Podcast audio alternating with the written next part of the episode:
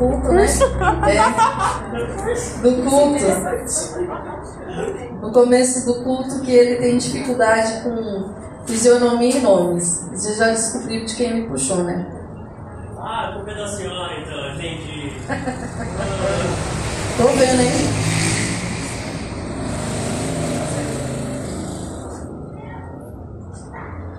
Mateus capítulo 7, dia 18 agora, às 5 horas da tarde, vai começar o nosso curso.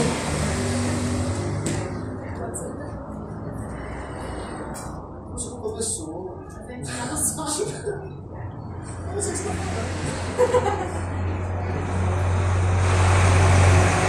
Cadê o Fabinho? Cadê o Fabinho? Fabinho, tô ministrando, tá? Comecei a me apresentar. Tem que habilitar. Como assim você não está traduzindo? Ah, é pra traduzir? Ah! Mandei, mandei. Meu nome, Gisele. Ah, vai, você tá velho ainda. Idade, 41. Nossa, tá bem? Oh, Mas você. meu sinal. É esse aí que vocês viram. O sinal é dado pela comunidade surda. Eu fiquei tão feliz que eu não conseguia fazer cara de triste depois. Mateus 7, versículo 24. Acharam? Então, você que não fez sua inscrição, faça sua inscrição. O Fábio deveria traduzir o culto simultaneamente já para ir treinando. Cadê o Fábio? Fábio. Flávio não, tadinho do Flávio. Flávio ainda olha para trás. É você, menino. É você, menino, devia ir traduzindo o culto simultaneamente. Tem um monte de vídeo lá para você colocar o Libras. Seja bem-vinda. Deus te abençoe. 7,24. Mateus. Todo aquele, pois, que ouve essas minhas palavras e as pratica, será comparado a um homem prudente que edificou a sua casa sobre a rocha. E caiu a chuva, transbordaram os rios, sopraram os ventos e deram com ímpeto contra aquela casa, e não caiu, porque fora edificada sobre a rocha. E todo aquele que ouve as minhas palavras e não as pratica, será comparado como um homem insensato, que edificou a sua casa sobre a areia. Caiu a chuva, transbordaram os rios, sopraram os ventos, deram com ímpeto contra aquela casa e ela desabou, sendo grande a sua ruína. Até aqui. Amém? Feche os seus olhos. Senhor, em nome de Jesus, Pai. Obrigada pela tua resposta, Senhor. Obrigada por aquilo que o Senhor tem feito no nosso meio. Obrigada, Senhor, pela tua presença. Não nos deixa, Senhor, cair numa rotina. Não nos deixa, Senhor, ser levado para uma religião. Não nos deixa, Senhor, virar meros ouvintes da tua palavra. Não deixa o nosso coração ser endurecido, Pai. Nós precisamos ouvir a tua voz. Para onde iremos nós? Se só do Senhor vem palavra de vida. Só o Senhor é a palavra que traz a existência o que não existe. Só o Senhor é poderoso para curar o interior de cada um. Pai querido, em nome de Jesus, que o Senhor venha falar comigo, que o Senhor venha falar conosco nessa noite, que o Senhor venha abrir o nosso entendimento, Senhor, em nome de Jesus, que o Seu nome seja glorificado nas nossas vidas e neste lugar, Pai. Que toda resistência humana, toda resistência demoníaca bata em retirada agora, toda sonolência saia agora em nome de Jesus. Nós declaramos, Senhor, que só o Senhor é Deus neste lugar. Leva, Senhor, a minha alma cativa em submissão a Ti. Nós amarramos todo o valente e lançamos no abismo. Espírito Santo de Deus, sem o Senhor não dá para ir.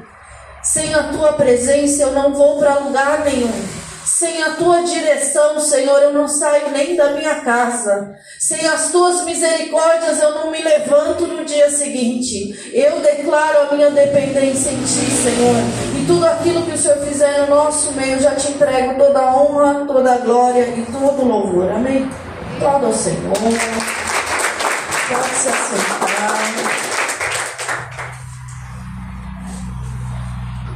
Tá frio hoje, né? Tá faltando bastante gente. Hum. Vamos lá.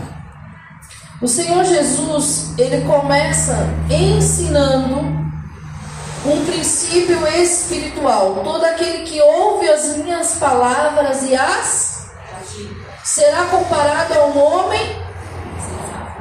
Ai, glória a Deus, aleluia. Nome de Jesus, Senhor, fortalece. Aleluia. Deus será comparado a um homem prudente, não é isso? O que é um homem prudente? É um homem precavido. É uma pessoa que ela não vai se colocar em perigo. É uma pessoa que está atenta ao que está acontecendo. É uma pessoa que vai saber a hora, o lugar, o momento para fazer as coisas. Porque fazer a coisa certa na hora errada também é errado. Então, a coisa certa tem que ser na hora certa. Então o Senhor Jesus começa falando que o homem prudente ele vai praticar os ensinamentos que ele está recebendo. O homem imprudente ele ouve e não pratica. Ele ouve e não faz. E ali não está falando que ele não faz porque ele não entende. Está falando simplesmente que ele não faz. O que eu entendo é que não faz porque não faz. Sabe aquela pessoa que você fala assim, fulana, você não sabia que você tinha que fazer tal coisa? Sabia. Por que, você não fez? Porque eu não quis. Então, conhecer ao Senhor, ouvir a palavra de Deus e não praticar, nos assemelha aos próprios fariseus que crucificaram a Cristo. Eu estou afirmando mesmo. Por quê? Eles conheciam a palavra? E eles praticavam, eles estavam mais presos às regras deles, à religião deles, aos dogmas deles, do que comprometidos com a palavra de Deus e com a vontade de Deus. Eles estavam tão engessados que eles não conseguiam ter uma coisa chamada misericórdia. Porque o Senhor fala para eles através do profeta, que eu não vou me lembrar quem é, mas ele fala assim: misericórdia quero, mas não holocaustos. Quem é, mestre? Esqueceu. misericórdia eu quero, mas não sacrifícios. Deus quer misericórdia, compaixão. E como é que se pratica isso? Na tua casa. Porque se na tua casa você não praticar a misericórdia, a compaixão, se na tua casa você não pratica a palavra de Deus, de nada vai valer a pena. O que adianta você praticar lá fora e não praticar com os teus? O que adianta você bater cartão na igreja e o teu filho está desamparado? Carência. O que mais tem nessa terra é criança carente. É que tá tudo lá atrás ajudando, onde tem bastante criança. Senão a Gabriela tá aqui. Elas estão sedentas de atenção, porque não tem atenção dos pais em casa. Porque os pais estão no celular, os pais estão na rede social, os pais estão com a vizinha, os pais estão aonde querem, mas não está com as crianças. Tem 10 horas de oração e não consegue dar educação pro filho. Você está orando o quê? Eu acho estranho, porque o Senhor Jesus ele fala assim: árvore você conhece pelo quê? Pelo fruto. Então eu entendo que o fruto da pessoa são o comportamento que ela tem no dia a dia, no trabalho, na casa, na família. E são os ensinamentos que os filhos olharam e aprenderam com ela. Porque ninguém é mais espelho do que os filhos da gente. Quando eu olho para Ana Paula, eu não chamo Ana Paula de Ana Paula, eu chamo Ana Paula de Raquelzinha, desde o dia que eu a conheci, não é verdade, pastor? Ela é toda a pastora Raquel. É Raquelzinha. Pega o contato dela no meu celular. Se você jogar Ana Paula, não aparece, mas se você jogar Raquelzinha, tá lá. O teu filho, Ele precisa aprender com você a praticar essa palavra. Ele precisa te ver orando sim, ele precisa te ver chorando sim na presença do Senhor. Ele precisa ver você levantando dali e praticando essa palavra com ele. Ele precisa te ver adorando. Ele precisa adorar ao Senhor junto com você. Ele precisa enxergar em você o prazer de servir a Deus, porque se ele não enxergar em você, não vai ser lá atrás que as coisas vão acontecer. Lá atrás a gente ensina. Tem criança nessa igreja que tem mais autoridade do que o pai e a mãe. Tem criança nessa igreja que se vê um demônio expulsa e olha para o lado e fala: Cadê meu pai? Está debaixo da mesa. Não é para ser assim. É para eles enxergarem o posicionamento que os pais têm. Aí a gente está falando de filho, mas a gente pode falar também do relacionamento dos filhos maiores com os pais. Praticar, eu estou trazendo situações do dia a dia para a gente abrir o um entendimento do que é praticar essa palavra, amém? E depois eu vou abrir os textos. Os filhos são maiores, são adultos, são mais velhos, não tem paciência com o pai que é idoso. Poxa, honra teu pai e a tua mãe, para que se prolongue os dias da terra, seus dias sobre a terra. Primeiro mandamento com promessa. O que é honrar pai e mãe? Ah, fiquei enchendo meu saco.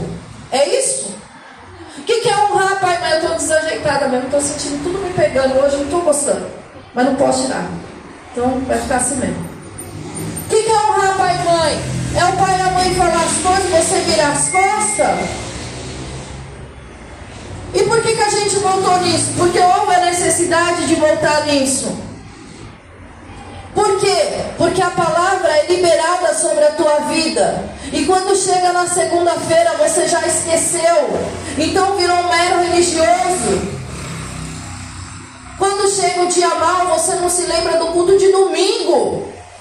Chega na segunda, Satanás faz assim, você vai para debaixo, sei lá da onde. Quem tem que fazer assim para ele é você. Ele está debaixo dos teus pés, em nome de Jesus. Romanos 16, 20. O Deus de paz esmagará Satanás sobre seus pés.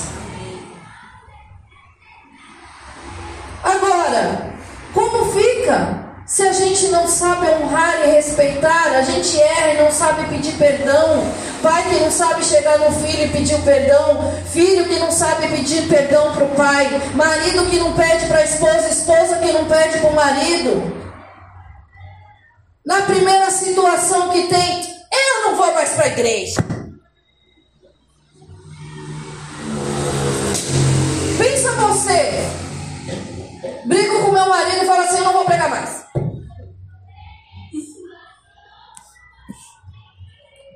Aí eu vou te perguntar, se eu fizer isso, eu estou agindo no espírito ou na carne? Na carne. Obrigada.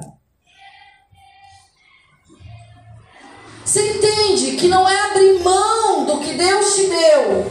E não é indireta para ninguém, porque a gente vê isso muitas e muitas vezes ao longo de, não sei, 15, 16 anos? Por aí. Não é uma ou duas pessoas. Eu não estou falando para você que eu nunca tive vontade de falar assim, ah, quer saber? A gente fala, fala, fala, envolve, então vai. Vontade dá. Mas eu não posso ser guiada pela minha vontade. Por quê? Porque ela é destrutiva. A boa, perfeita e agradável não é a minha, é a dele. Tem horas que as coisas precisam se alinhar. E quando chega o tempo que Deus começa a alinhar, as pessoas querem abrir mão das coisas que Deus já entregou nas mãos dela. E me coloco nessa palavra porque eu tenho vontade muitas vezes de abrir mão de coisas que Deus pôs na minha mão. Eu falo, não é possível. Não vou mais, cansei desse negócio.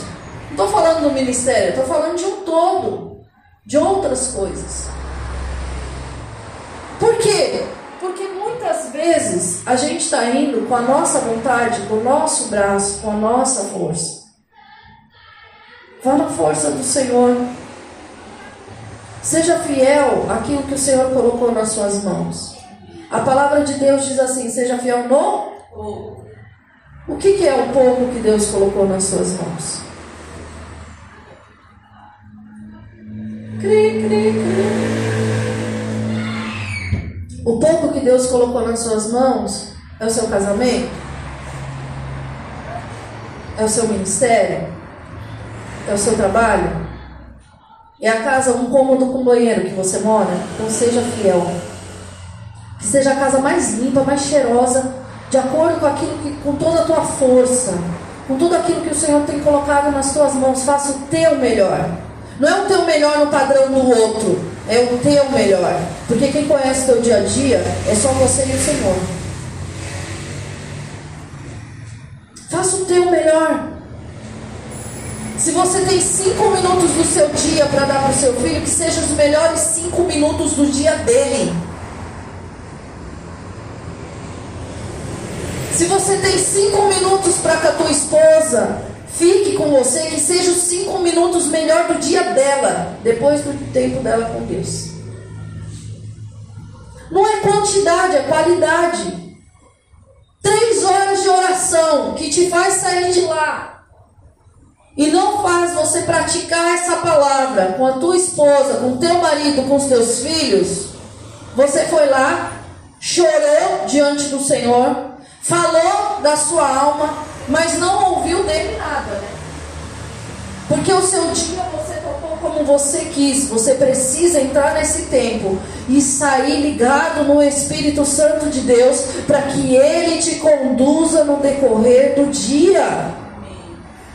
Ele vai te dar a palavra que você precisa falar com o seu esposo, ou se você precisa se calar. Porque tem mulheres aqui nessa igreja que não tem que falar, tem que se calar. E eu sou uma delas.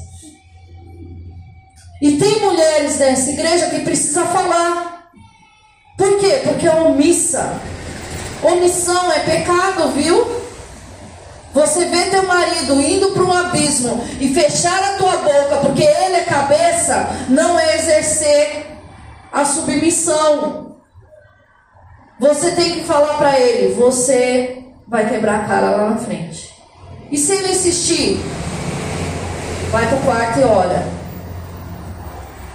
Porque quem convence é o Espírito Santo. E quando a consequência vir, bem-vindo ao mundo, uma só carne. Vamos escolher junto a consequência, amenizando da melhor forma possível, pedindo, Senhor, tem misericórdia da minha vida. É uma aliança.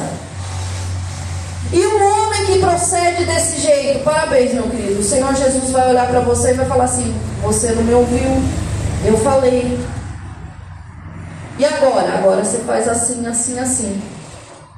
É tua responsabilidade. Tem homem que negligencia o cuidado com a família e acha que está agradando ao Senhor porque está limpando a casa do Senhor, porque está exercendo um diaconato, porque está exercendo um presbitério, porque está exercendo um pastorado, porque está intercedendo, porque está fazendo alguma coisa para o Senhor. Tem mulher que pensa a mesma coisa, tem filho que pensa a mesma coisa, mas de nada adianta se você não zelar pela tua casa, pela tua família. Vamos buscar um avivamento. Não, não, não, não, não, não, não. Querido, o avivamento começa com arrependimento. Avivamento, ele não começa só com a busca. Primeiro que eu preciso buscar ao Senhor, mas diante do Senhor, um ser santo, maravilhoso, eu, eu estou nua. Diante do Senhor, Ele está vendo o que eu penso, o que eu sinto. É diante do Senhor que a gente olha para si e fala: me perdoa.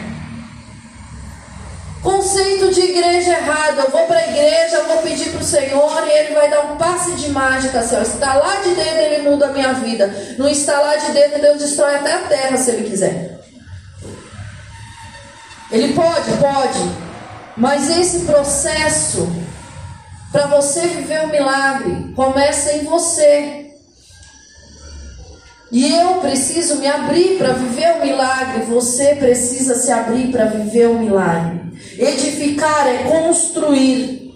Está firmado em alguma coisa, embasado em alguma coisa. E aí ele assemelha a construir sobre o quê? Sobre uma rocha. A rocha é Cristo. Cristo é a rocha. Cristo é a palavra. Cristo é o verbo. E o verbo é agir. Debaixo daquilo que ele te fala, você age. Você faz. Você constrói. Mas você constrói por ele, através dele, com ele. Ele que é em Cristo. Quando vier o dia mal, o teu filho sabe o caminho da oração. Quando vem a situação difícil, o seu filho sabe o que é honestidade, o seu filho sabe o que é compromisso. O negócio é tão tenso lá em casa que hoje eu descobri um testemunho que eu não sabia. Meu filho jogava o jogo da Pantera Cor-de-Rosa. Fiquei impressionado.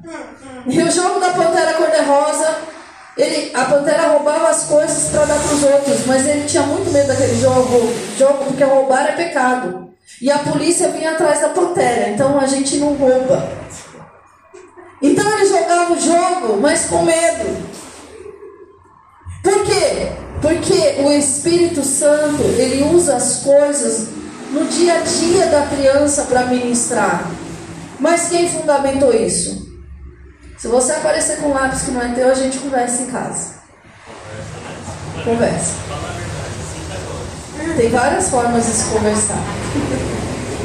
A gente conversa de várias formas. Entende? Não adianta você terceirizar a responsabilidade que é sua. O diálogo que é seu com a sua esposa, você terceirizar para a vizinha. Não vai dar certo. O momento que é seu com seu marido, você terceirizar no seu trabalho, não vai dar certo. Cada coisa tem o seu lugar, o seu momento e a sua hora. Não mude. Atento para todas as coisas debaixo do céu. Tem gente que muda as coisas de lugar sem a direção de Deus. E depois chora. Chora porque perdeu. Chora porque isso. Chora porque aquilo. Meu querido, não adianta chorar. Agora você pega a consequência e peça para o Senhor como você vai resolver. Eu duvido que você vai praticar os princípios espirituais do Senhor e no dia mal a tua casa vai cair. Eu duvido que você vai praticar os princípios espirituais que o Senhor te ensina e você vai ser consumido por tristeza, dor e abatimento. Eu duvido que você vai praticar os princípios espirituais do Senhor e você vai colher abrolho e espinhos. Não, você vai praticar os princípios espirituais do Senhor e vai colher vida e vida em abundância. Você vai praticar os princípios espirituais do Senhor. E no dia mal a tua casa vai estar fundamentada, porque ela está fundamentada em Cristo. E ela vai permanecer praticando, porque não é a casa física, é você que permanece. É sua família que permanece. Você vai ver os dias de riso do Senhor na tua vida, mas você precisa, no dia que vem um vento forte, não sair da rocha que é Cristo. Você precisa trazer os teus filhos para perto de Cristo. Você precisa exalar o perfume de Cristo na tua casa. Você precisa ser mais amoroso com a sua esposa, mais amorosa com o seu marido. E olha quem está falando isso para você, uma. Não posso falar. Isaías 55. Bora mudar um pouco do rumo dessa prosa, né, Jesus? Eu até perdi o rumo de Isaías, Senhor, me ajuda. Gente, nós não fomos chamados para viver uma religião. Nós não fomos chamados para estabelecer uma religião nova. Nós não, aquele sacrifício de Cristo naquela cruz não foi para ser um amontoado de gente numa igreja não é para ter um CNPJ novo. Aquele sacrifício de Cristo naquela cruz é para transformar eu, é para transformar você, é para nos salvar, nos curar, nos libertar. E através da diferença no nosso comportamento, os nossos amados desejarem a presença do Senhor. Versículo 6: Buscai ao Senhor enquanto se pode, achar. invocar enquanto Ele está. Deixe o perverso o seu caminho, tem que deixar, não basta só invocar. Deixe o iníquo os seus pensamentos. Pensamentos. Ele não está nem falando de atitude. Converta-se ao Senhor, que se compadecerá dele. E volte-se para o nosso Deus, porque é rico em.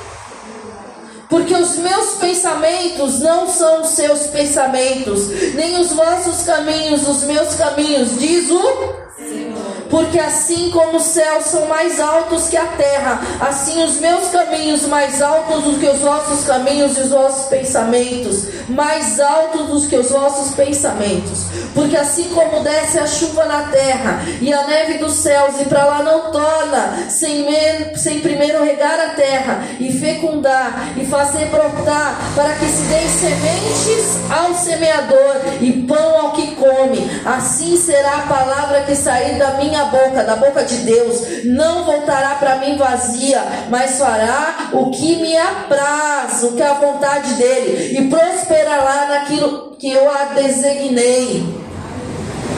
Deus libera uma palavra sobre a tua vida. Para quê? Para fazer a vontade dele, não a sua.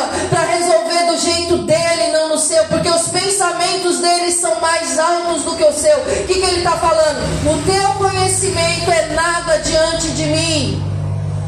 O teu conhecimento é limitado diante de mim. Eu bem sei os pensamentos que tenho a vosso respeito, diz o Senhor. Pensamentos de paz e não de mal, para designar o fim que você desejou. Amém. Jeremias. Ou a gente confia nessa palavra, pratica essa palavra, crê que essa palavra não vai voltar vazia, ou na primeira situação a gente esmorece. Deus te chamou para andar pela fé. E o que é a fé? Pode responder. O que, que é a fé? Mais alto, Carol. É a certeza daquilo que não se vê. Que não se vê. Eu tenho convicção. Por que, que você tem convicção? Porque Deus liberou uma palavra. Que Deus? O Criador dos céus e da terra. É? É. Aquele que enviou o filho para morrer na cruz é? Que loucura toda essa história. É. Porque a fé é loucura para quem está lá fora. Então não adianta você querer explicar para quem anda pela carne coisas que só o Espírito vai testificar no teu interior. Só quem anda na mesma porção do Espírito, na mesma dimensão do Espírito e que está entendendo a mesma movimentação no mundo espiritual é que vai entender aquilo que o Senhor está fazendo na tua vida. Tem coisas que você está compartilhando com pessoas que não entendem. Gálatas 6,6 diz o quê? Hã? Três anos de igreja. Gálatas 6,6 diz o quê? Mestre, de Deus não se. Tudo que o homem semear, ele colherá. Então não vai ter como você praticar os dois princípios espirituais que Jesus deixou, só para começar. São os dois, só para começar. Amar a Deus sobre todas as coisas. Por que amar a Deus sobre todas as coisas? Porque quando você ama o Senhor acima de tudo, nada vai tomar lugar dele na tua vida. Não vai ser teu filho, não vai ser teu namorado, não vai ser teu marido, não vai ser tua esposa, não vai ser teu trabalho. Não tem tempo para orar, por quê? Porque eu estou trabalhando. Você teve tempo para comer? Não, não teve tempo para comer. Ou seja, não amou nem a Deus nem a si mesmo, né? Estava em jejum? Não, só não tive tempo. Não tem tempo para Deus. E ama Deus sobre todas as coisas. Eu não estou nem falando do congregar, eu não estou falando da comunhão. Eu estou falando de falar assim: Jesus, senta aqui porque o bicho está pegando. Estou brava, estou triste, estou feliz. Diálogo.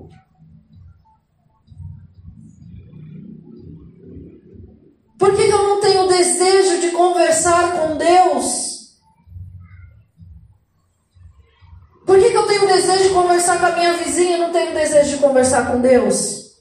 Eu tenho, Senhor. Está quebrado isso na minha vida, em nome de Jesus. Entende? Eu tenho um desejo de conversar com alguém que eu vejo, que eu sei que quando eu virar as costas vai fofocar da minha vida e vai me prejudicar se bobear. Eu tenho desejo de conversar com alguém que se bobear vai entrar na minha casa, vai tomar meu lugar, vai pegar meus filhos. É, porque é mais ou menos assim hoje em dia.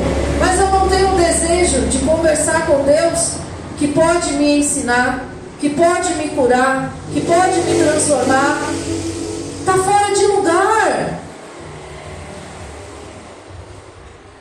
Eu tenho um desejo de falar com outros só para desabafar. Vai desabafar com Jesus Cristo, que pelo menos você sai de lá aliviado, cheio de paz e com direção.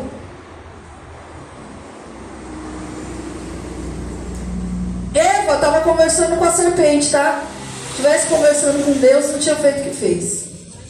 Tem horas que você está inundado de serpente. E geralmente não é nem fisicamente. Vem aqui, ó, na mente. Desiste. Larga tudo. Vai embora.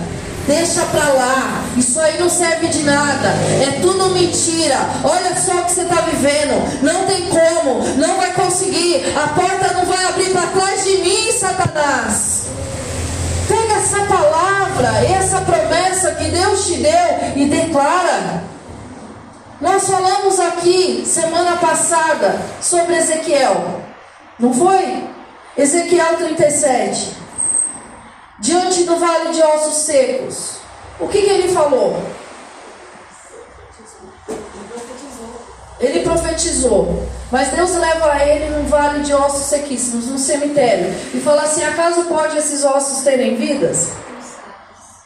Tu sabes. Por que, que ele falou tu sabes? Se eu levar você, dona Margaridinha, no cemitério e falar assim, esse osso aí pode ter vida, que, que a senhora vai falar? Não! O conhecimento humano fala não. Mas com Deus, a gente não anda baseado no conhecimento humano. A gente anda baseado no que nós conhecemos do nosso Deus. Ezequiel conhecia o Deus a quem servia. O meu povo peca, perece porque não tem conhecimento. É o conhecimento da palavra. Lógico, se não conhece a palavra, como é que você vai conhecer o Senhor? Se Ele é a palavra. Você vai profetizar o que se você não conhecer a palavra? Você vai orar o que se não for a palavra, se não for a vontade? Você vai falar o que? Não. Você vai conhecer como? Ezequiel olhou e falou: Tu sabes? Ele sabia que Deus era poderoso, que ele tinha criado o mundo através da palavra. E aí você olha para o vale de ossos secos na tua vida, Ezequiel 37. Olha para o vale de ossos secos da tua vida, olha lá e fala assim: Ah, não vai dar certo. Por quê? Porque eu já olhei 10 anos. Estou três anos na igreja não vi nada. Né? Não! Ezequiel sabia o poder que Deus tinha. Ezequiel sabia quem era o Deus a quem ele servia. Ele poderia não estar entendendo o propósito de Deus de levar ele naquele cemitério. E aquilo era um cemitério. Jesus nada tira da minha cabeça que aquilo era um cemitério. E olhar para aquele monte de cadáver. Entendeu? E falar assim: vai levantar. Vai levantar esse bando de morto para quê? Será que ainda tem parente? Vai voltar para casa de quem? Vai comer o quê? Vai viver do quê? Baseado no conhecimento do quê? Eu vou falar e eles vão grudar? Ou vou ter que pegar um osso com o outro? Só obedece. Exato. Imagina aquele bando de. Meu Deus. Para e pensa. Ele olhou e falou assim: Bom, eu estou aqui no vale. Deus é poderoso, tu sabes. Profetiza, ele profetizou, grudou o osso. Ah, meu Deus. Pensa você lá fazendo tec, tec, tec, tec, tec, tec. Deve ter feito muito barulho. Pensa. Pensa você vendo Deus formando o corpo humano na tua frente de homens adultos. Dali se levantou um exército de homens adultos. Um bando de cadáver em pé olhando para você sem poder respirar, porque te... depois que ele fala, né? para o sopro de vida entrar quando Deus manda profetizar. Porque foi passo a passo. Mas não respeita o passo a passo que o Senhor está fazendo na tua vida. Está olhando para o cadáver lá na tua casa e fala: está sequíssimo, está sequíssimo. Vai levantar, vai ter vida em nome de Jesus. Mas você precisa olhar de acordo com a ótica de Deus. Ontem eu estava falando para as meninas aqui, eu dei umas orientações, não falando da palavra aqui. E aí eu falei assim, ó, vou falar uma coisa para vocês. Eu só segui a direção, eu entendi depois. Então agora eu vou te passar a direção e o que eu entendi e o porquê. Porque Deus geralmente me dá uma direção, eu vou obedeço. Eu só vou entender depois. Então, quando Deus te der uma direção, vai e obedece, não vai no seu conhecimento, vai no conhecimento dele sobre você. Vai naquilo que ele já planejou e já se preparou para realizar na sua vida. Vai na capacitação que o Senhor está colocando sobre você e não naquela que você pensa que você tem. Porque quando você vai naquela que você pensa que você tem, ele se retira. Então vai. Ele te deu conhecimento e ele vai te falar qual conhecimento você vai usar. Eu não sou contra adquirir conhecimento nenhum. Conheça mesmo, estude mesmo. Mas não adianta eu fazer a pedagogia e querer aplicar ela no Kids. Eu vou aplicar a direção que o Senhor me der. Ele vai lembrar as coisas para eu pôr. Ponto. E se ele não quiser por nada, a obra dele, a casa dele, as crianças são dele, é tudo dele. Quando você aprende as coisas, tem as coisas dentro de você, mas deixa na dispensação do Espírito de Deus, ele vai usar o que ele quiser, ele vai ter a liberdade de trabalhar através da tua vida em nome de Jesus. Deixa ele ter a liberdade de te conduzir. Deixa ele ter a liberdade de colocar a palavra que você vai profetizar. Deixa ele ter a liberdade de te dizer um momento que você vai se calar. Deixa ele ter a liberdade de te curar quando você precisa ser curado. Deixa ele ter a liberdade de te suprir quando você precisa ser suprido. Deixa ele ter a liberdade de enviar auxiliadores quando você precisa, em nome de Jesus. Não se baseie naquilo que você conhece, se baseie naquilo que você sabe que Deus pode fazer. Se baseie naquilo que o Senhor tem para a tua vida. Sem sabedoria, ninguém edifica nada. Sem conhecimento, ninguém edifica nada. Sem discernimento, ninguém edifica nada.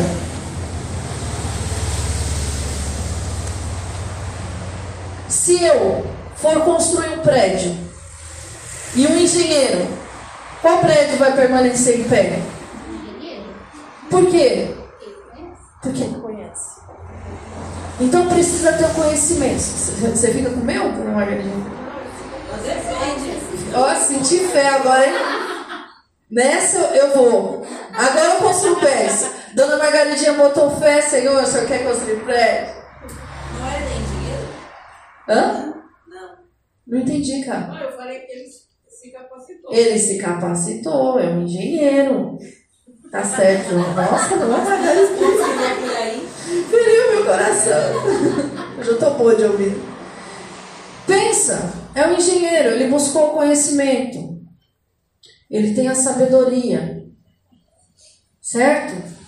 Ele está colocando as coisas no lugar certo. Outro dia eu pedi para uns meninos, cadê os meninos? Ah, tá ali. Pedi para os meninos, que assim, a gente, a gente vem de salto, né? Aí o salto, a gente às vezes pula, dança, canta. E o salto, eu de olho fechado, eu tenho mania de orar e andar de olho fechado, louvar e andar de olho fechado. E o salto enroscava nos buraquinhos da igreja. Eu falei, mano, vou tomar um capote, né? Igreja encerada, salto nos buraquinhos. Pedi para os meninos, gente, a gente vai trocar o piso sim, mas eu preciso que vocês tapem o buraco. Eu sei que vai cimento, areia e água para tapar os buracos. E eu sei que a quantidade né, é proporcional. Mas alguém colocou mais areia do que cimento. O que, que vocês acham que aconteceu? Resolveram fazer uma praia aqui. Fizeram uma praia. Esfarelou. Tá entendendo? Faltou o quê? Conhecimento? Ou vontade de buscar o conhecimento? Qualquer YouTube ajuda, né?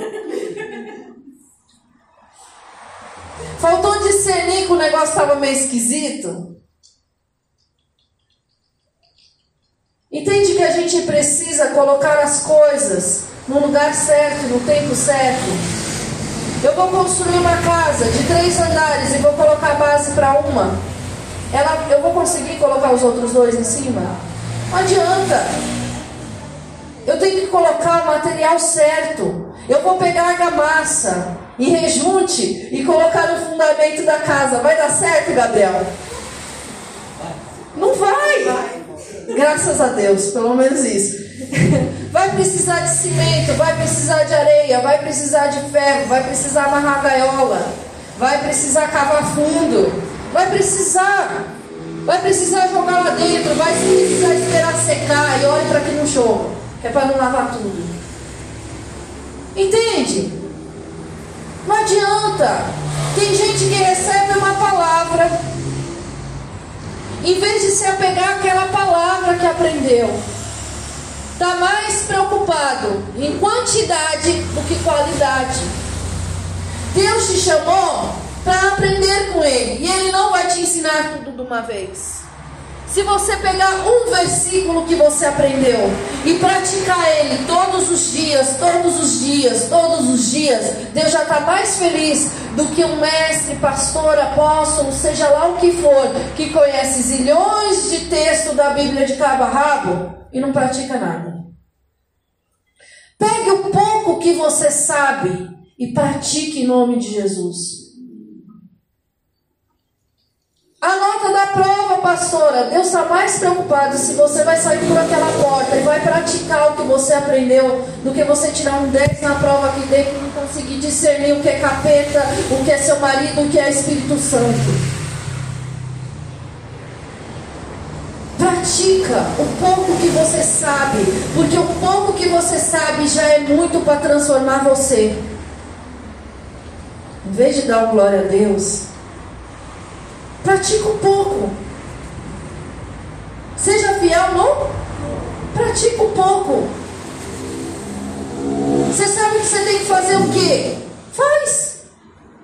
Quem sabe que deve fazer o bem e não faz nisso? Então não adianta ter uma quantidade de conhecimento, uma bagagem de tudo isso, as melhores notas da igreja, sair falando Libras até pensamento, sonha com Libras. Prega em Libras. Não adianta você ensinar um surdo que ele não pode fazer, fazer na frente dele, ele vai olhar e falar, hum, nem precisa ser na frente, ele tem visão periférica, tá? Cuidado com o que você faz atrás. Chega de tratar as coisas do Senhor do mesmo jeito. Para edificar, você precisa do conhecimento do discernimento e da sabedoria. Você precisa ser prudente, prestar atenção. Você precisa deixar de dar chilique diante das coisas que você precisa resolver. As situações que a gente não vence, elas voltam para a gente vencer. Ruth e Noemi fugiu de uma situação difícil na terra dela. A situação difícil piorou e apareceu lá na outra terra porque não foi vencida. Vamos lá, Elias, fogo do céu. Como chama aquele povo que mexe com fogo? Como diz? Esse aí. Não vou saber repetir. Meu, o ministério do cara era marcado por fogo, fogo do céu, fogo vinha consumir os caras, vinha um para pegar ele, fogo consumia. Ele estava no altar, fogo consumia o, o, holocausto do altar. Ele subiu na carruagem. Não, a carruagem de fogo separou, ele subiu no tornado. Olha eu errando de novo no mesmo lugar, coisa feia, Gisele. O ministério marcado por, por quê? Por milagre, por prodígios, por sinais, por maravilhas. E aí, diante de uma situação, ele resolve sair fora. Legal. E o que, que Deus fala para ele? Sai daí e volta para resolver. Sai daí e volta para resolver tudo que você não vence, você não tem autoridade. Você é escravo do que você não vence. Volta e vença o que você precisa vencer em nome de Jesus. Volta e resolva o que você precisa resolver em nome de Jesus. Ninguém vai entrar no novo tempo de Deus com coisas velhas. Não vai, as coisas velhas foram embora, eis que tudo se faz novo. Quando eu estou falando de coisa velha, não é para você trocar de marido de mulher, não. Estou falando de. É, vamos, não dá margem para ninguém fazer loucura, Gisele. Pelo amor de Deus, a gente está num lugar onde o povo, você sabe, né? Já justificou até com Salomão e Davi outras coisas. Vamos voltar. Então, você não vai levar a velha dor para o novo tempo. Você não vai levar a velha criatura para o novo tempo. Imagina você uma pessoa temperamental, sentimental, cheia de alto e de baixo. Ah, quando fica com raiva, sei lá o que faz da vida, que eu não gosto nem de pensar. Cheio de poder e autoridade. Desce fogo, vai consumir todo mundo na tua vizinhança. Não! Deus te chamou para expressar o amor dele. Ele vai colocar poder e autoridade na tua vida para que você possa olhar para as vidas e tenha compaixão delas. O que, que ele falou para você fazer? Abençoar os que te perseguem. Aí você, cheio da tua carnalidade, em vez de abençoar, faz o quê? E aí a gente não tem bolsa, Jesus, não estou com frio na mão. E aí você faz o quê? Amaldiçoa. Então você ia gostar de numa situação em que você errou, alguém te amaldiçoasse? Ia? Não. Então eu não posso fazer para o próximo o que eu não gostaria que fizesse para mim. Quem ensinou isso? Jesus. Ele ensinou que você deve amar e ensinou como você faz. Ele te dá uma reflexão. Não faça e uma ordem, né? Não faça para ele o que você não gostaria que fizesse para você. Eu falei outro dia lá em casa, se eu não conhecesse Jesus, eu não sei se eu aceitaria não. Falei para Sara, falei, Sara, o Jesus que você me apresenta é assim, na igreja você faz tudo, aqui em casa é um parto? Não. Vitória, na igreja tá lá umas crianças. E a Esther? Que Jesus é esse? Não é esse Jesus que eu ensinei. Não é esse Jesus que eu quero colher na vida de vocês. Não é esse tipo de atitude que eu quero ver na vida de vocês. É minha casa, é minha família, é minha responsabilidade alinhar. E se eu não alinho? Não tem problema nenhum, eu já falei para vocês que não tem problema nenhum de mostrar os meus defeitos, nem os defeitos da minha família. Passar vergonha, vou passar vergonha todo mundo. Vou passar vergonha família. Não passar vergonha em família. A gente precisa aprender a se alinhar na presença de Deus. Não existe família de comercial de margarina, existe família de verdade, que tem problema, que tem dificuldade, que tem situação, mas que não abre mão da família, que não abre mão de corrigir, que não abre mão de voltar e pedir perdão, que não abre mão de se alinhar, que não abre mão de fazer o bem para quem está dentro de casa, porque se não fizer o bem para quem está dentro de casa, não vai ser lá fora que vai fazer. Se você não tem disciplina na tua casa, não vai ser lá fora que você vai ter. Pensa você tá casada. Vamos lá. Alana, que é solteira, casada com um marido que dentro de casa só te trata nos cascos. E aí quando você está na presença de, do seu pastor ou de outras pessoas, está lá abraçadinho, te dando carinho, beijinho. E aí? Hã? Separa. Separa? Nem casa, né, Lana? É. Nem casa. O que você tem que fazer é dentro da tua casa. O Jesus que a tua casa conhece é um Jesus de amor, de compaixão, de fidelidade? O Jesus que eles conhecem no teu trabalho é um Jesus de compaixão, de amor e de fidelidade? É através da tua vida. Abre lá em Colossenses. Capítulo 3.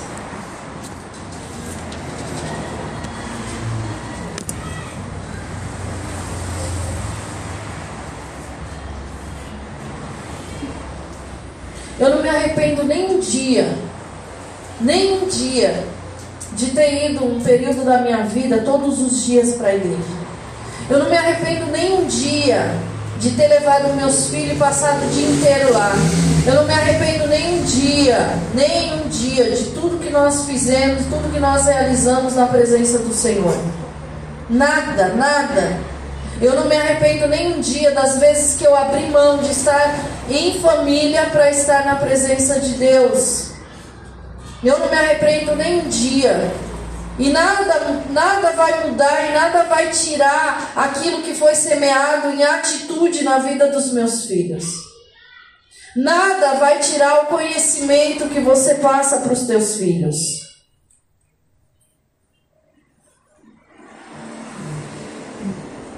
Tem marido que tem preguiça de ensinar a mulher, de corrigir a mulher. Tem mulher que tem preguiça de se submeter ao marido. Como assim se submeter? Obedecer, ajudar, auxiliar. Versículo 18. Olha Jesus, olha aqui o apóstolo ensinando. Esposas, sede submissa ao próprio marido, como convém o Senhor. Não é submissão conforme o mundo fala. É conforme a palavra de Deus. Ele vai buscar a direção de Deus e entregar para casa, porque a casa é do Senhor. Os filhos são do Senhor, a esposa é do Senhor. E quando é assim, a direção que ele dá só vem para testificar o que o Senhor já falou para você. Ele não vai agredir, ele não vai humilhar, ele não vai expor, ele não vai deixar passar necessidade, ele não vai ser cavalo, ele não vai deixar de corrigir. Amém? Maridos, o que está escrito aí? E não a trateis com. Ai, fiquei chateadinho daquilo que ela fez há 500 anos atrás, agora eu vou fazer pirraça para ela o resto da vida. Meu filho, se você continuar assim, você vai para os quintos dos infernos, nem as suas orações são atendidas. Estou falando besteira, presbítero? Trate a sua esposa com a mão, com amor e resolva o que você tem que resolver. Tenha maturidade para conversar de assuntos que você não gosta. Não é porque você não gosta que não vai ter que ser conversado. Tenha maturidade para tratar as coisas. Tenha maturidade para ouvir que você está errado. E para de dar piti de machão. Porque errar é humano, amém? Corrija o que precisa ser corrigido. Filhos, em tudo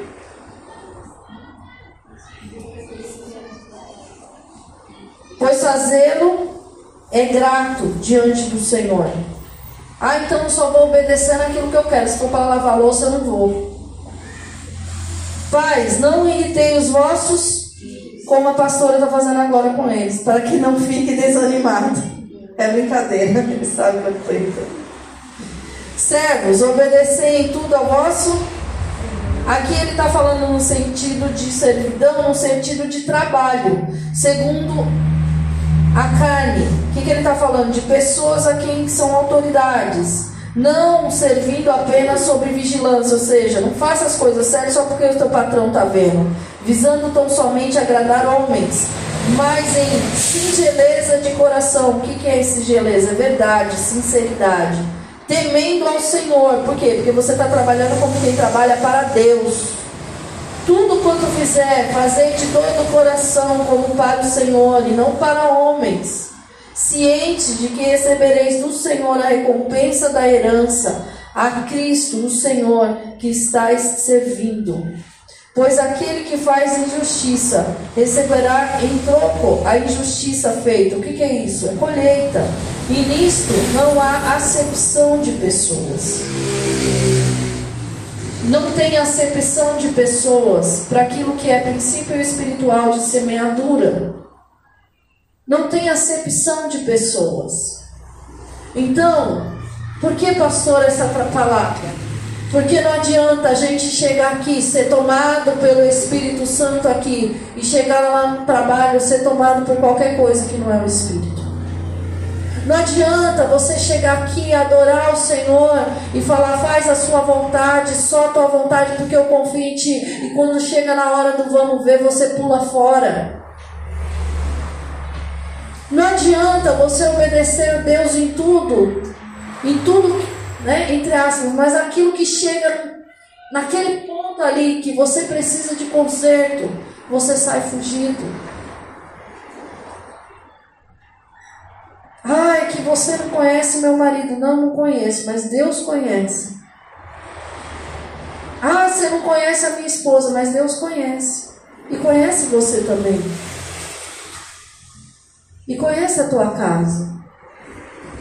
Se o foco aqui fosse a igreja cheia, a gente estava fazendo a campanha da chave dourada.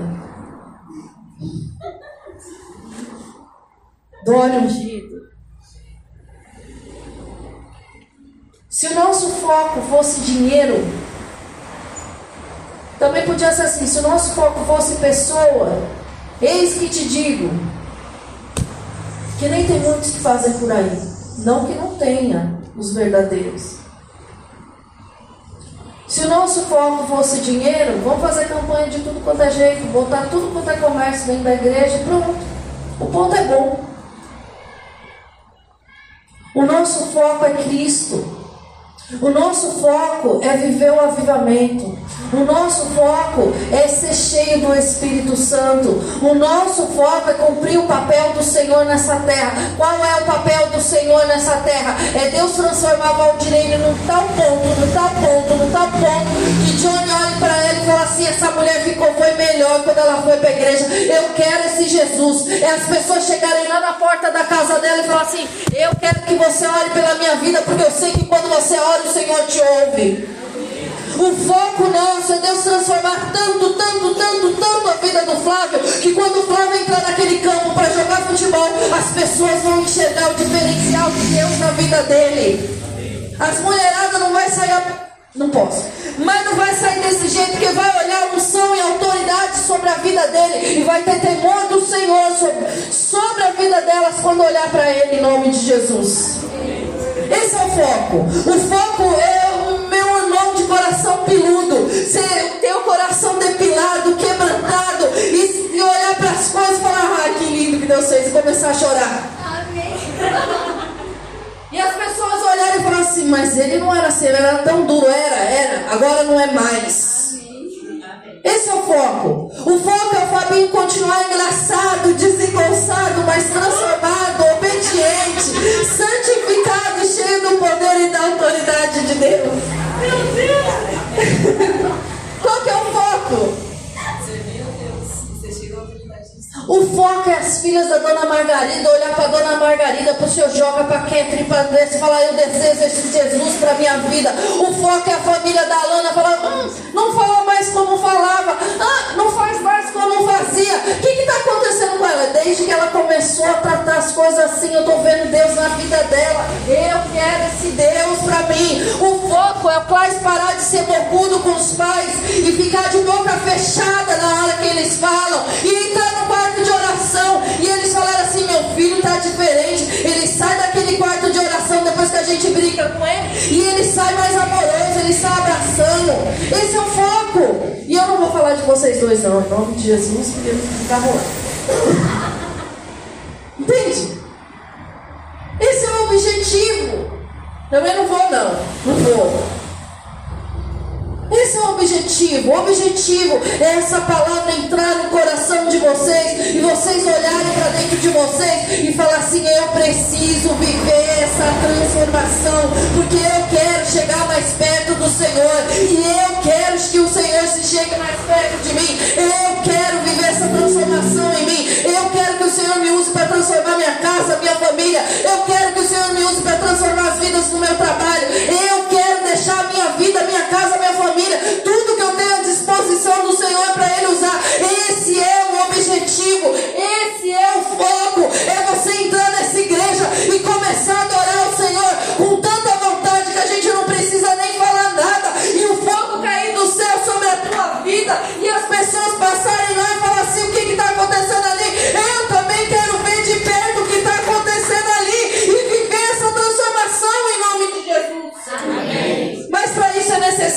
praticar, se coloca de pé em nome de Jesus.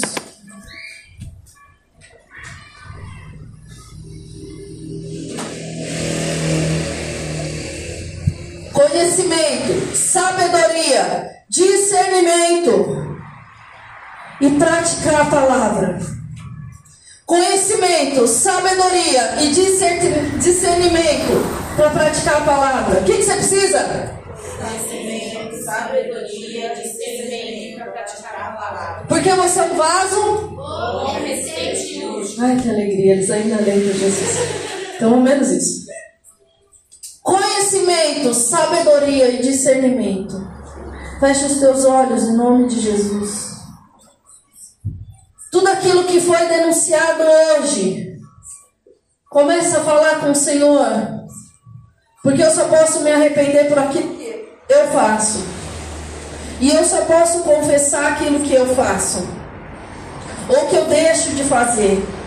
Senhor, em nome de Jesus, Pai, nós não queremos viver um desalinhamento, nós queremos ser colocados no centro da Tua vontade.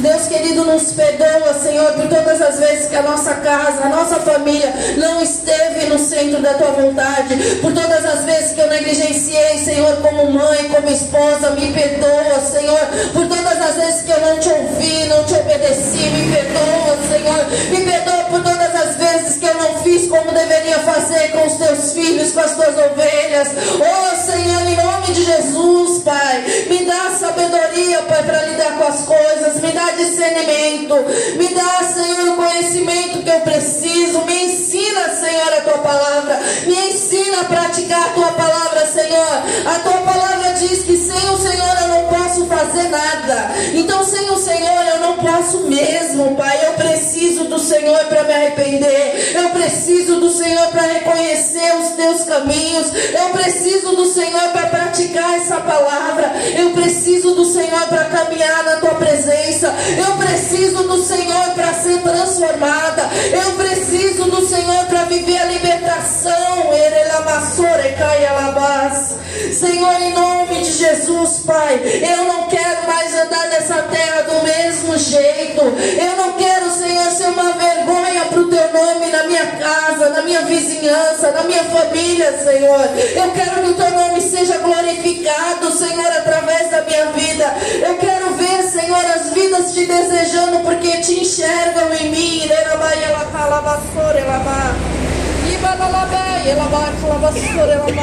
Espírito Santo de Deus, traz, Senhor, do teu perdão, Pai. Em nome de Jesus, traz a tua cura, traz a tua autoridade sobre nós, Senhor. Em nome de Jesus. Ele é macai, ele é é é mas. Oh Espírito Santo, alinha, Senhor, alinha, Pai. Alinha conforme a tua vontade, conforme o teu querer, Senhor, em nome de Jesus. Seu Espírito. Calabaza, o Senhor é quem transforma. Vem. Senhor, Em nome de No Jesus. nosso interior.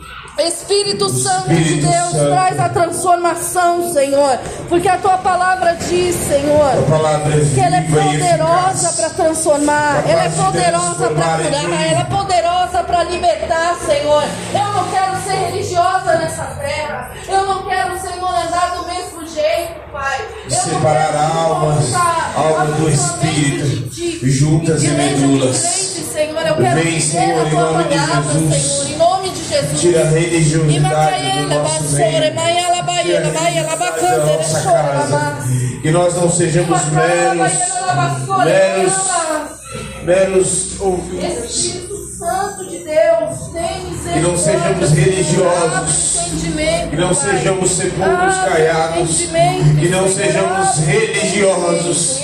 Senhor, que tenhamos sede, a sede do a sede de ser parecido com Jesus. Em nome de Jesus, vem nos transformar. Vem Espírito Santo. Em nome de Jesus, vem nos transformar. Em Transforma, Senhor, o nosso interior. Transforma, Senhor. Transforma o nosso entendimento. Nos fortalece na tua presença. Imacalabassore, maialabaela, bassore, maiachore, lamas. Mircalabassore, maiandereba. O sangue de Jesus tem poder. Eu não aceito, Senhor, desalinhamento no espírito. Eu não aceito, Senhor, divisão. Eu não aceito roubo, Senhor, e maialabás. Eu não aceito, Senhor, aquilo que não vem de ti, recaere basore maialabás. Orema calabassore yalabás. Senhor, em nome de Jesus, eu não aceito, Senhor, divisão. Eu não aceito, Senhor, desalinhamento, Pai. Não aceito, Senhor, eu não aceito. Eu não aceito, Senhor, aquilo que não provém da tua palavra sobre a nossa casa, sobre a nossa vida, sobre essa igreja, sobre esse povo. e calamás.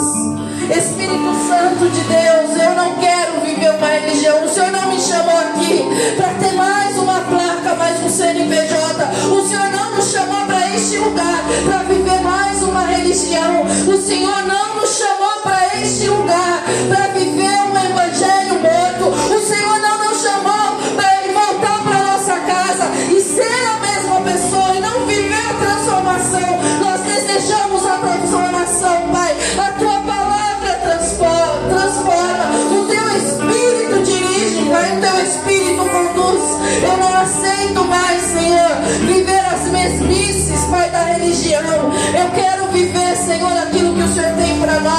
O Senhor é o Deus que age no natural, que age no sobrenatural. O Senhor é o Deus que traz a existência. Senhor, nós vivemos o sobrenatural todos os dias porque ouvir a tua voz não é todo mundo que ouve. Entender o que o Senhor está falando na nossa vida através da tua palavra não é o sobrenatural. Agora nos ensina, Senhor, a praticar essa palavra. É.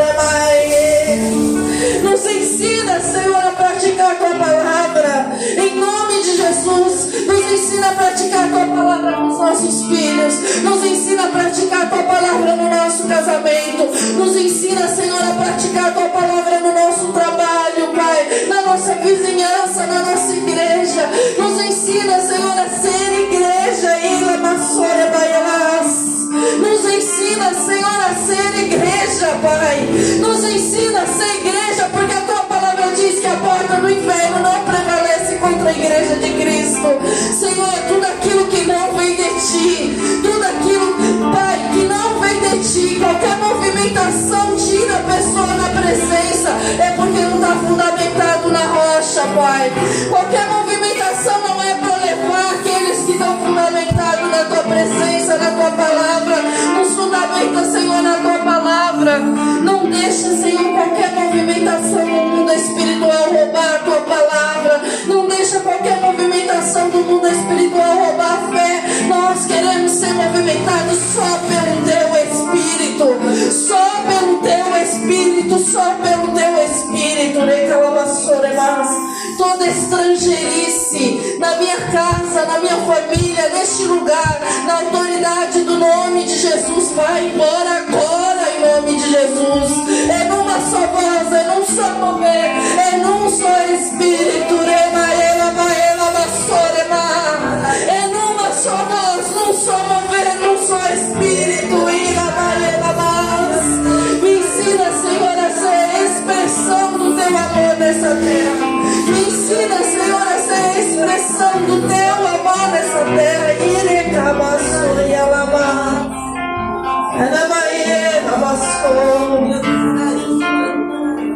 A unção de Deus te capacita para todas as coisas.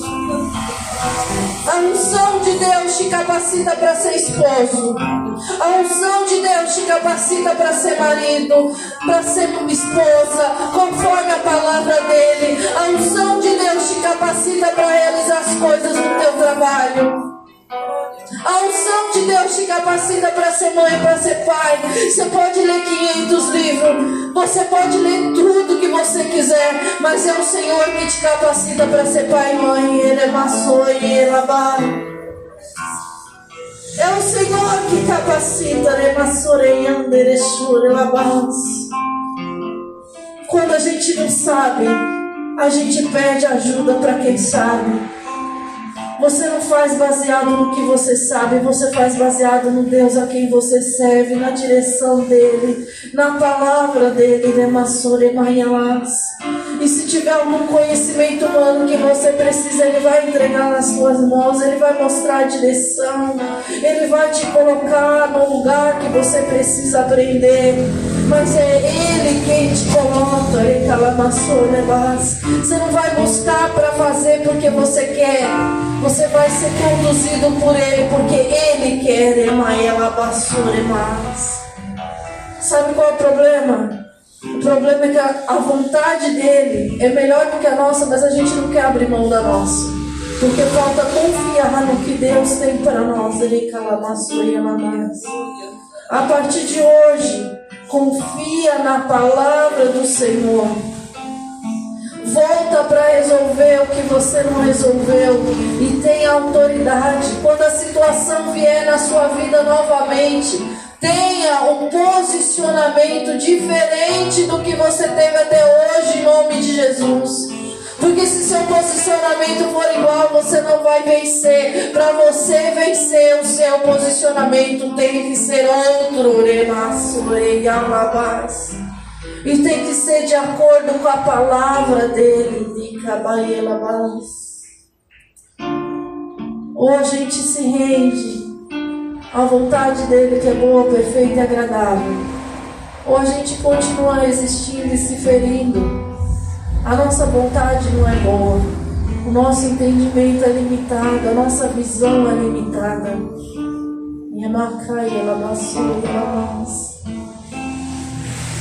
Ou a gente bota o pé para andar sobre as águas, ou a gente duvida e afunda.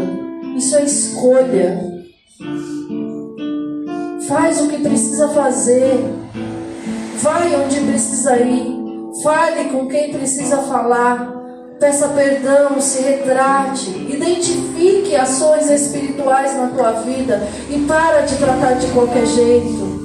Saia do teu tempo de oração com discernimento, porque às vezes você sai do seu tempo de oração e Deus te dá a resposta da tua oração e você não identifica.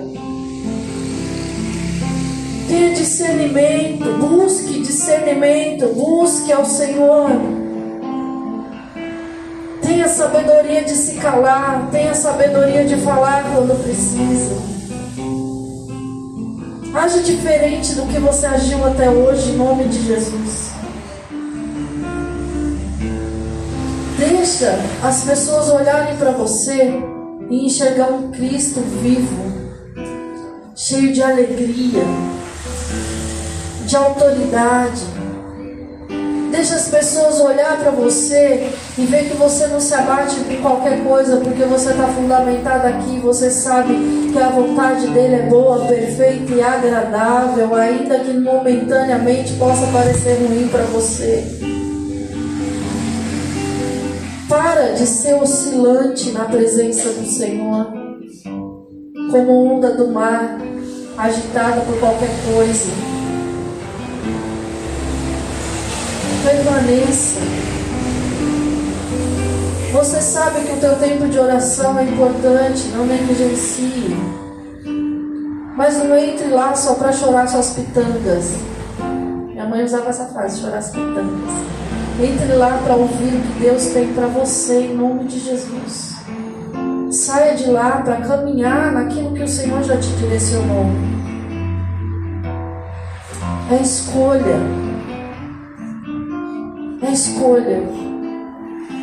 Você vai deixar o vento bater e vai permanecer firme? Ou você vai deixar o vento bater e derrubar tudo? É escolha. Você que precisa voltar para os caminhos do Senhor, vem aqui na frente que nós vamos orar por você. Tem gente que precisa voltar para Jesus. Ah, não vou chamar de novo não, Jesus. Tem gente que se esfriou na presença de Deus, saiu da presença de Deus, deixou de acreditar, deixou de praticar, deixou de crer, deixou de enxergar. Das vidas que o Senhor me mostrou, só veio uma.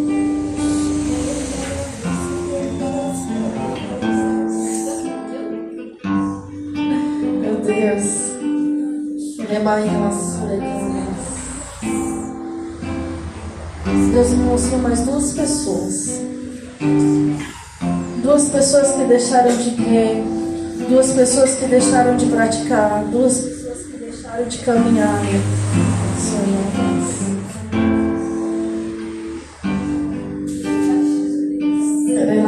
Elamais.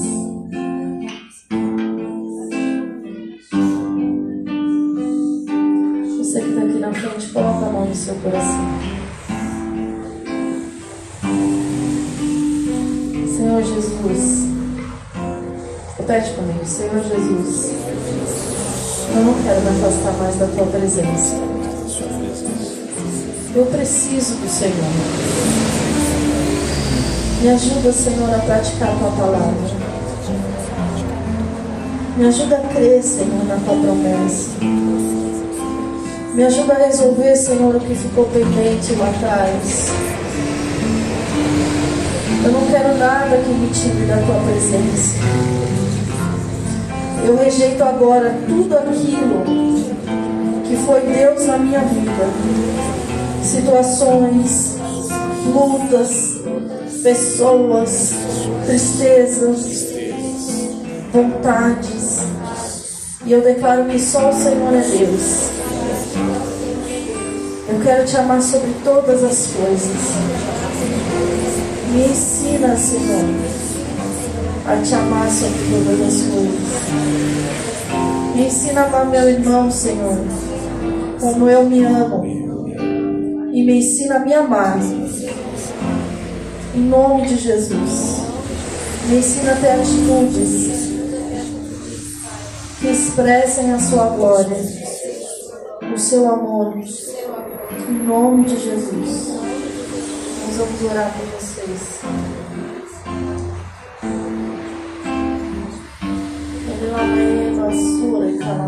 Ainda falta duas pessoas. Dá tempo de você vir aqui. Senhor, em nome de Jesus, Pai.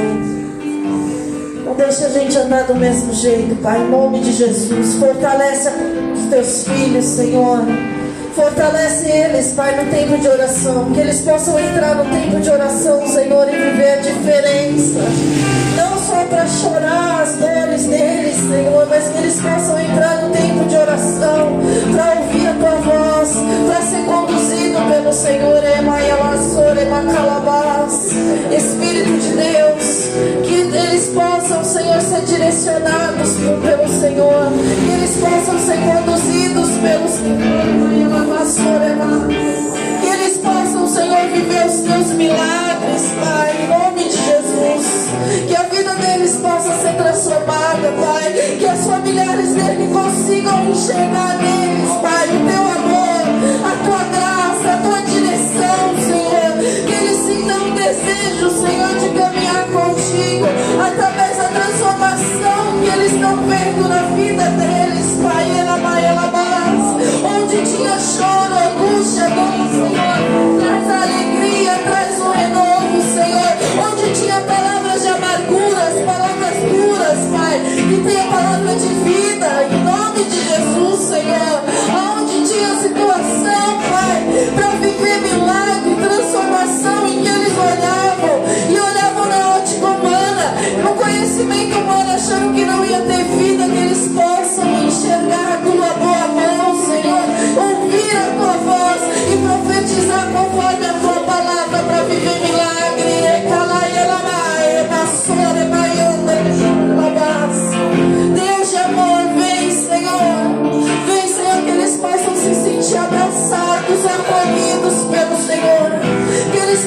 eles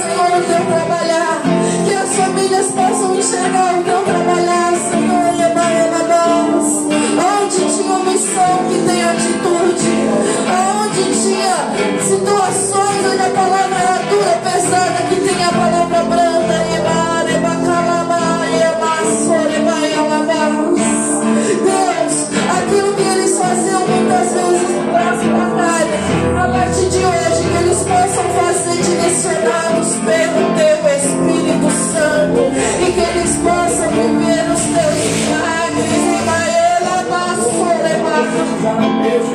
Não deixa, Senhor, voltar para casa do mesmo jeito. Então, né? né? Não deixa voltar do mesmo jeito, Espírito Santo.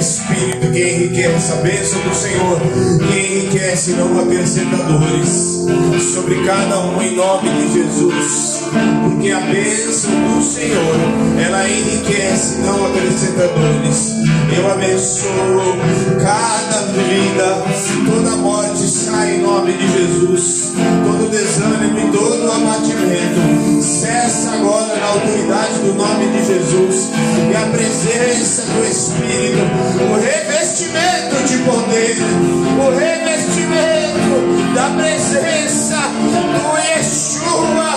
Oh, em nome de Jesus, como diz a tua palavra, Cristo em nós, esperança da glória. Cristo em nós, esperança da glória. Oh, recebe no teu Espírito, levanta as tuas mãos e recebe revestimento de poder, a presença do Espírito, capacitando da cabeça aos pés, te curando se há feridas da alma seja curado, se há feridas do corpo, se há doença, receba a cura em nome de Jesus. E a presença do Espírito te invade na tua alma, o corpo, a alma e espírito, na sua casa, em nome de Jesus. A presença do Espírito da cabeça aos pés, o Espírito que te transforma, o Espírito que te toma pela mão direita e te conduz, e te sara, e te reveste de novo homem e de nova mulher, em nome de Jesus. A presença do Espírito, ela te capacita para boas, boas obras. Lá o Espírito capacita desde lavar a louça até realizar grandes coisas, sinais, prodígios e maravilhas, em nome de Jesus. O Espírito que te capacita, e Ele que te toma, Ele que te transforma, Ele que te transforma em nome de Jesus. Ele te transforma, Ele te transforma. Ele te transforma, Ele te transforma. Ele sara aquilo que você não pode sarar. Ele transforma aquilo que você não pode transformar. Ele fala aquilo que você não pode falar. Ele faz aquilo que você não pode fazer. Ele alcança aonde as tuas mãos não podem alcançar. Ele realiza a obra que você não pode realizar. Ele te dá o conhecimento que você não pode adquirir, que vem do alto do Pai das luzes. Oh, ele realiza aonde você não pode realizar. E ele vai aonde você não pode ir. Aleluia. Ele realiza, ele realiza. Obra grandiosa. Em nome de Jesus. Que você não pode realizar. Obra que você não pode realizar.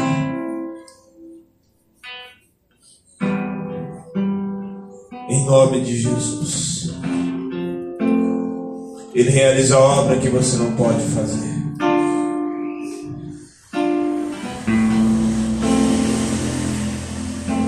Namaka Shabaneira Manamasure Bananas. Urabakara Nasuire Manamas. Uramanabashara Manabasuire Manas. Quem ora em línguas edifica a si mesmo. Quem ora em línguas edifica, ora em línguas. Comece a adorar ao Senhor em novas línguas.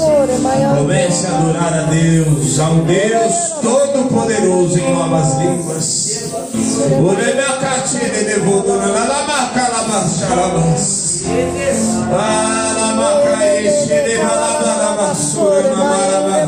E edevote de malabacarabalabasura, de balabas. Urabalabasura, de malabacalabasura, de balabas.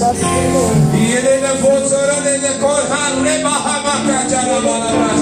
E ele bahalabasura, de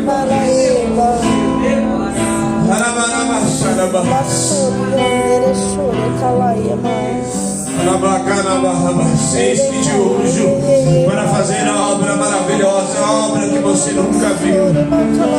Urabaxarabalabas.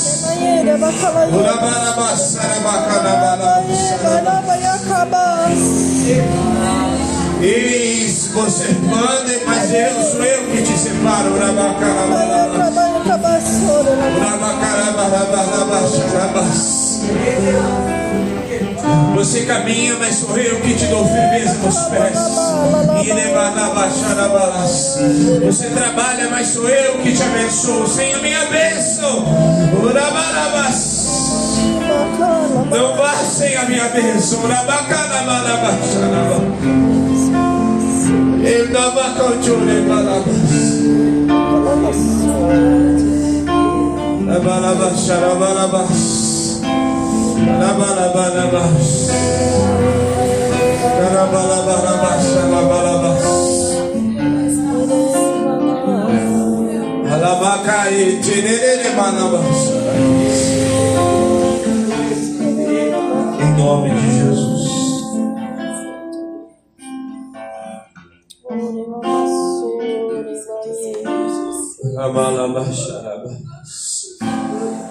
Santo, santo, santo é o Senhor, toda a terra está cheia da sua glória.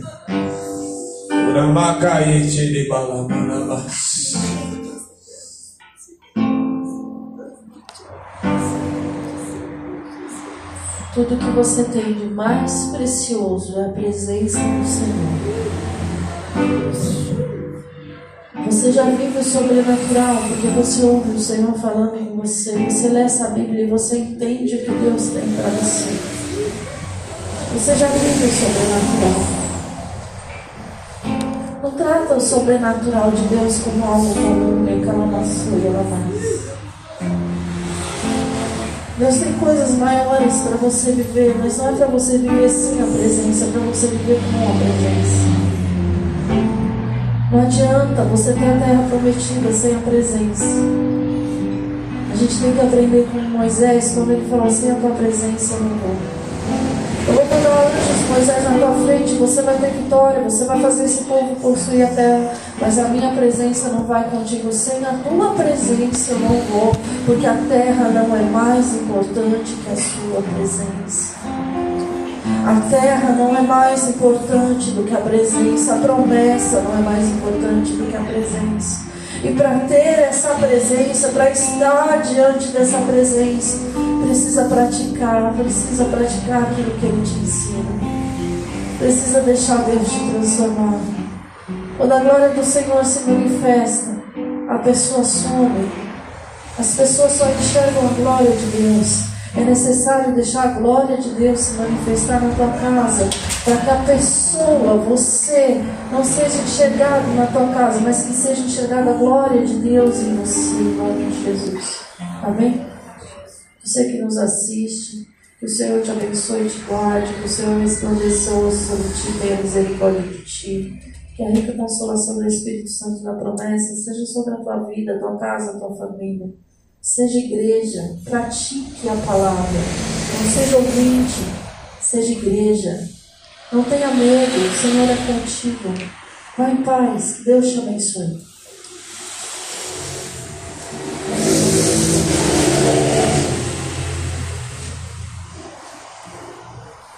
Você que tem a sua oferta, o seu dízimo.